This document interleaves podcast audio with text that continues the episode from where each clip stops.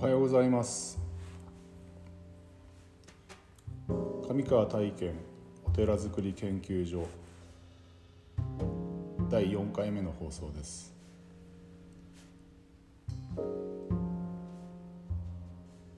今日本日は令和3年5月1日土曜日。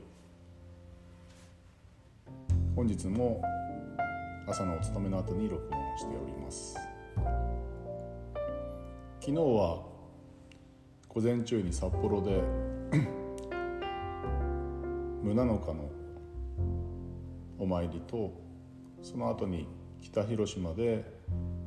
四十九日の法要とその後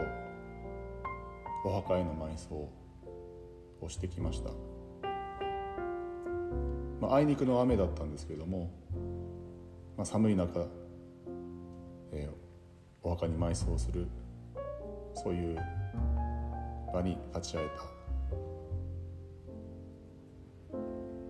ことでした、はい。えー、その後昨日の夜は先日お話ししたお寺でドラッカーという読書会の、えーと、オンラインイベントで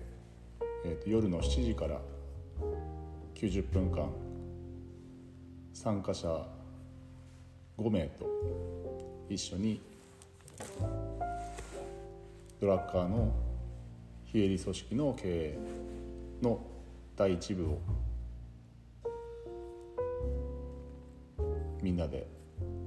話し合ったんですけれどもまあその中で今私が始めているこのお寺づくり研究所ということの話もさせてもらって昨日お話しした現代の駆け込み寺を作るにはそういう状況になるにはどうしたらいいだろうかっていうところを話をしたんですけれどもえ今日はその中でちょっと話題になった、えーと、ニーズについて話したいなと思っニーズとは何かっていうと、この周りその関係する人たちが何を求めてるかどういうところに不備や不満を感じてるかということを、まあ、調査するというかどういうニーズがあるんだろうかっていうことを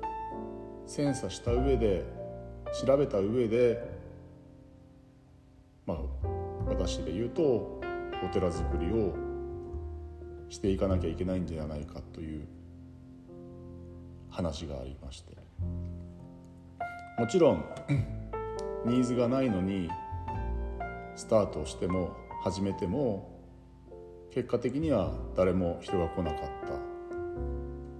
たとか途中で、えーまあ、企画倒れというかねそういう状況になるのは目に見えている。そのニーズをしっかりと把握した上でまたお寺づくりで言えばこのお寺づくり、えーと、お寺の立っている場所例えば街中なのか商店街なのかはたまた住宅街なのかそういうものを組みしまたそこに主催をする人例えばご住職であったりとか例えば自邸の方だったりとかまたお檀家さんだったりとか地域の方だったりとかその主催をする人の強み関心事とそのニーズがしっかりと組み合わさってるか。ということを、考える。考えて、えー、始めることが大切なんではないのかという話が出まして。全くその通りだなというふうに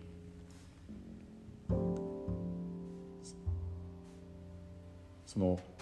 話を聞いてたんですけども その時に、まあ、例え話としてどんなニーズがあるんだろうかということをちょっと考えた時にそういえば先日こんな話があったなということで、まあ、の一例として出させてもらったんですけども実は今年今年度から、えー、中学の PTA の、まあ、去年からですね PTA の活動にあの参加させてもらってるんですけども今年あの PTA の会長を、まあ、担うことになりましていろいろな会議とかでその役員の方とか学校の関係者とか話をする場を持ってるんですけどもまあいろいろと話をしている中でふとその役員のお母さんから「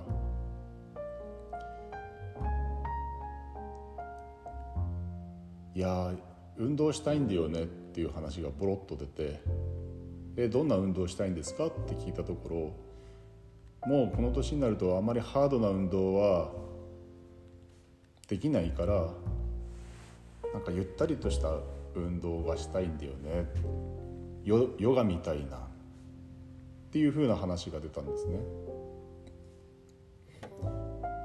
じゃあ例えばお寺でヨガをやるってしたら来てくれますかっていうふうに話を聞いたんですそしたら「いや行く行くやってよ」みたいなふうなノリであの話をが、まあ、少しこうふわっと咲いたんですね。その時にじゃあ何時ぐらいにスタートしたら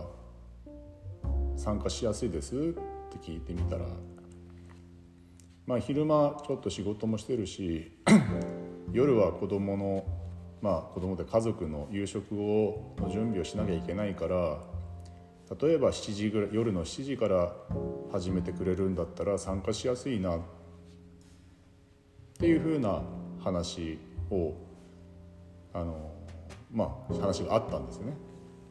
じゃあちょっと検討してみますねっていうことでまだスタートはしてないんですけどもまあこういう話があってでこれって何かっていうと今日の本題であるニーズそのものなんですね。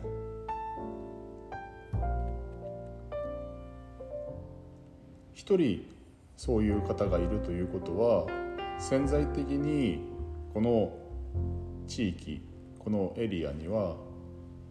夜の7時からお寺でヨガをするとそこに参加したいと思ってる人が潜在的にいるというふうな、まあ、仮説を立てられるわけですね。でこの後に 何をするべきかというといろんな人たちにこういうことをやってみたいんだけれども参加したいと思いますというふうに聞き話を聞いてみる。同じような境遇の人たちに。これを、まあ、ビジネス用語ではマーケティングっていうんですけども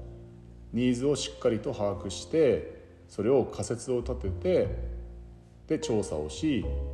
そこに参加する人が多ければスタートしてみる。ということがこのニーズというものの大事なところでお寺づくりをする時にはこの視点をしっかりと考えてお寺というのはそれぞれの歴史やその立地あと大きさあとその住職の思考みたいなものが全く違うのでまあそこを把握してお寺づくりを進めることが大切だなと昨日の読書会では感じました。